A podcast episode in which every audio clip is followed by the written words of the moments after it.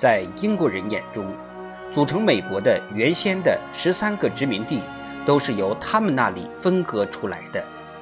现在南方殖民地要脱离北方而独立，因为这个北方政府才和他们打仗，为的是镇压他们。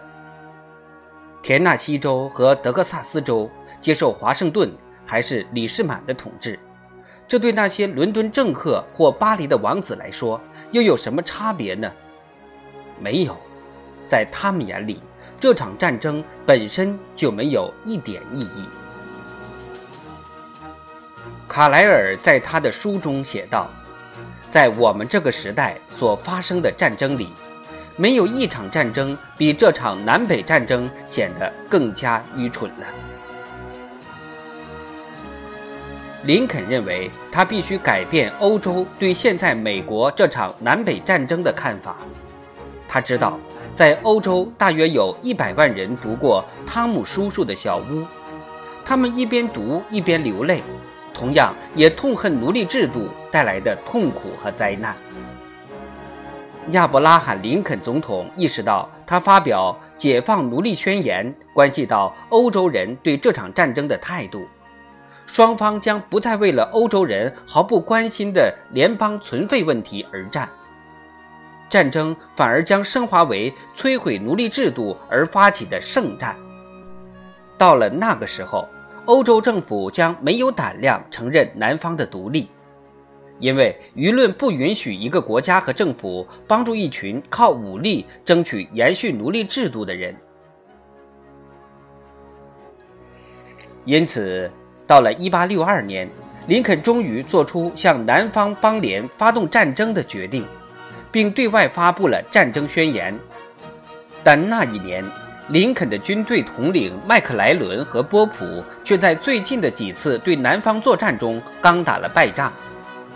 林肯的国务卿希华德告诉他，此刻发布战争宣言的时机不很合适，应等到北方联邦军在战争中取得一场胜利后再发布为好。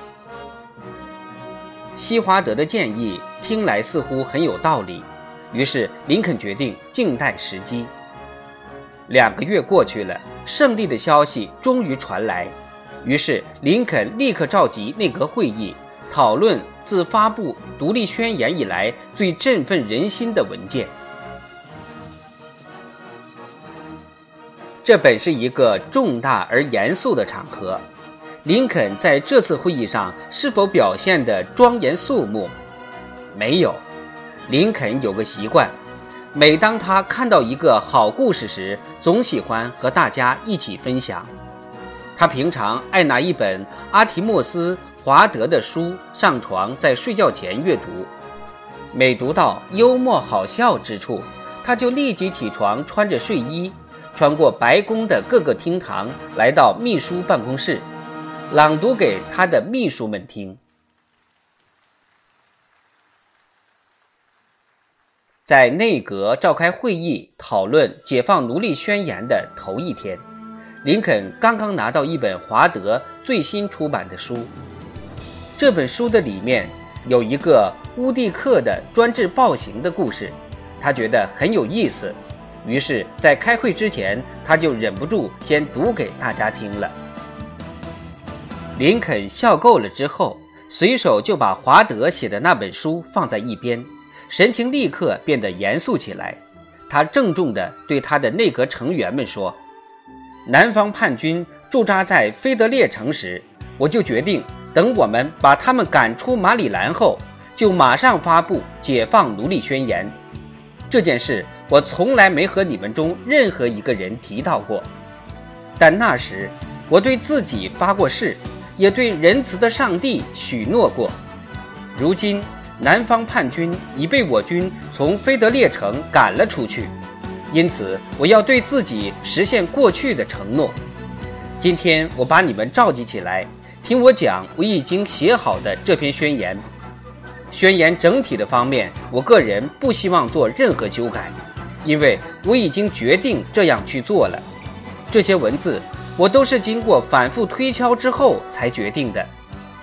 不过，在措辞或某些细节方面，你们当中要是哪一个认为该修改一下，我也非常乐意接受。首先，西华德提出对解放宣言的一些措辞进行略微修改的建议，可不到几分钟，他又提出了另一个建议。林肯问他：“你为什么不同时把两个建议提出来呢？”接着，林肯便停止了讨论修改《解放奴隶宣言》的会议，给他的内阁们讲起了一个故事。他说：“有一位印第安纳州的雇工告诉农场主，他最好的两头公牛死了一头。过一会儿，雇工又向农场主报告说，您的另一头公牛也死了。农场主很郁闷地问道。”你为何不同时告诉我两头公牛都死了呢？故宫想了想，回答道：“哦，我只是不希望同时告诉你太多的坏事，以免让你难过。”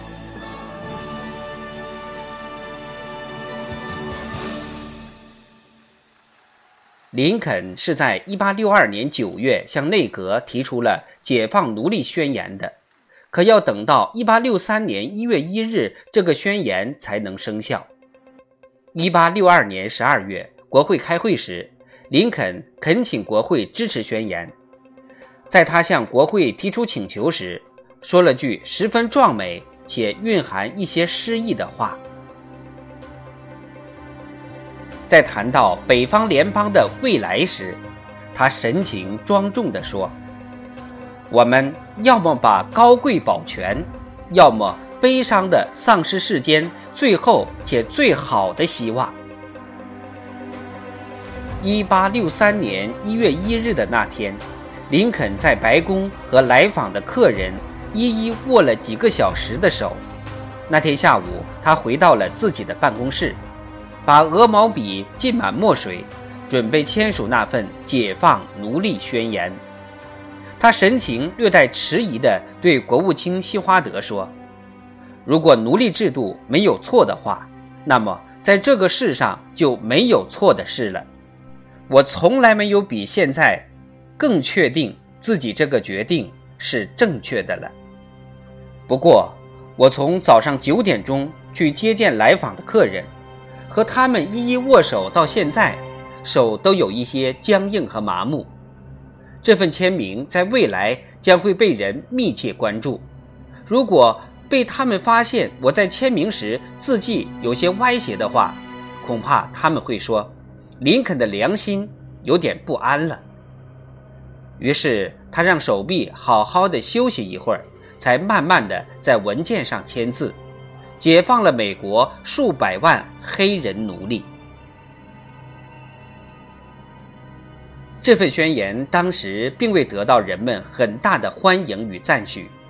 林肯的密友奥维尔·布朗宁在回忆当时的情形时写道：“他唯一的效果就是让南方联邦变得比以前更加空前团结和愤怒，而让北方联邦政府变得意见分歧、精神涣散。”北方联邦军队中发生叛变。原因是不愿为了解放黑奴而挨枪弹，让黑人社会地位与白人相等，成千上万的现役士兵叛逃，而各地的新兵补员额明显减少。当时，林肯十分希望民众支持他，可结果适得其反，多数原来支持他的人都背离了他。在秋季的总统大选中。林肯的支持率直线下降，连他家乡的伊利诺伊州当时也选择不支持共和党。总统选举中的失利，战场上接连不断的失败消息又接踵而来。在菲德烈堡的那场战役中，北方联邦军再次损失了一万三千人。这种糟糕的情形持续了十八个月之久，又好像。要没完没了，永远没有停止的一天。听到北方联邦军战败的消息，举国惊骇，人民对这场战争绝望到了极点。因此，林肯总统也受到全国各个阶层猛烈的批评和指责。林肯的下届总统选举失败了，他军队的将军失败了，他正在实施的政策也失败了。美国人民再也无法忍耐他的领导了，就连现任参议员的共和党党员也对他发起了反击。他们或想要逼林肯退出白宫，或要求他改变政策。并强烈要求林肯解散他的内阁。林肯神情黯淡地说：“他们想将我从白宫赶走，其实我自己也真想随他们的心愿。”这个时候，就连何瑞斯·格里莱也在后悔1860那年中因为他的原因促使共和党提名了林肯这件事。何瑞斯·格里莱说：“这是一个无法挽回的错误，在我一生所犯的错误中，这个错误最大，也最致命。”于是，格里莱伙同另一群激进的共和党发起了弹劾林肯的运动，其目的就是逼迫林肯辞职，把副总统哈姆林扶正入主白宫，然后。逼哈姆林把联邦军的指挥权交给罗斯克兰斯将军。那时，连林肯自己也不得不承认：现在，我们已在濒临毁灭的边缘上了。我自己甚至也感觉到，连上帝都和我作对，我几乎看不到一星半点胜利的希望啊！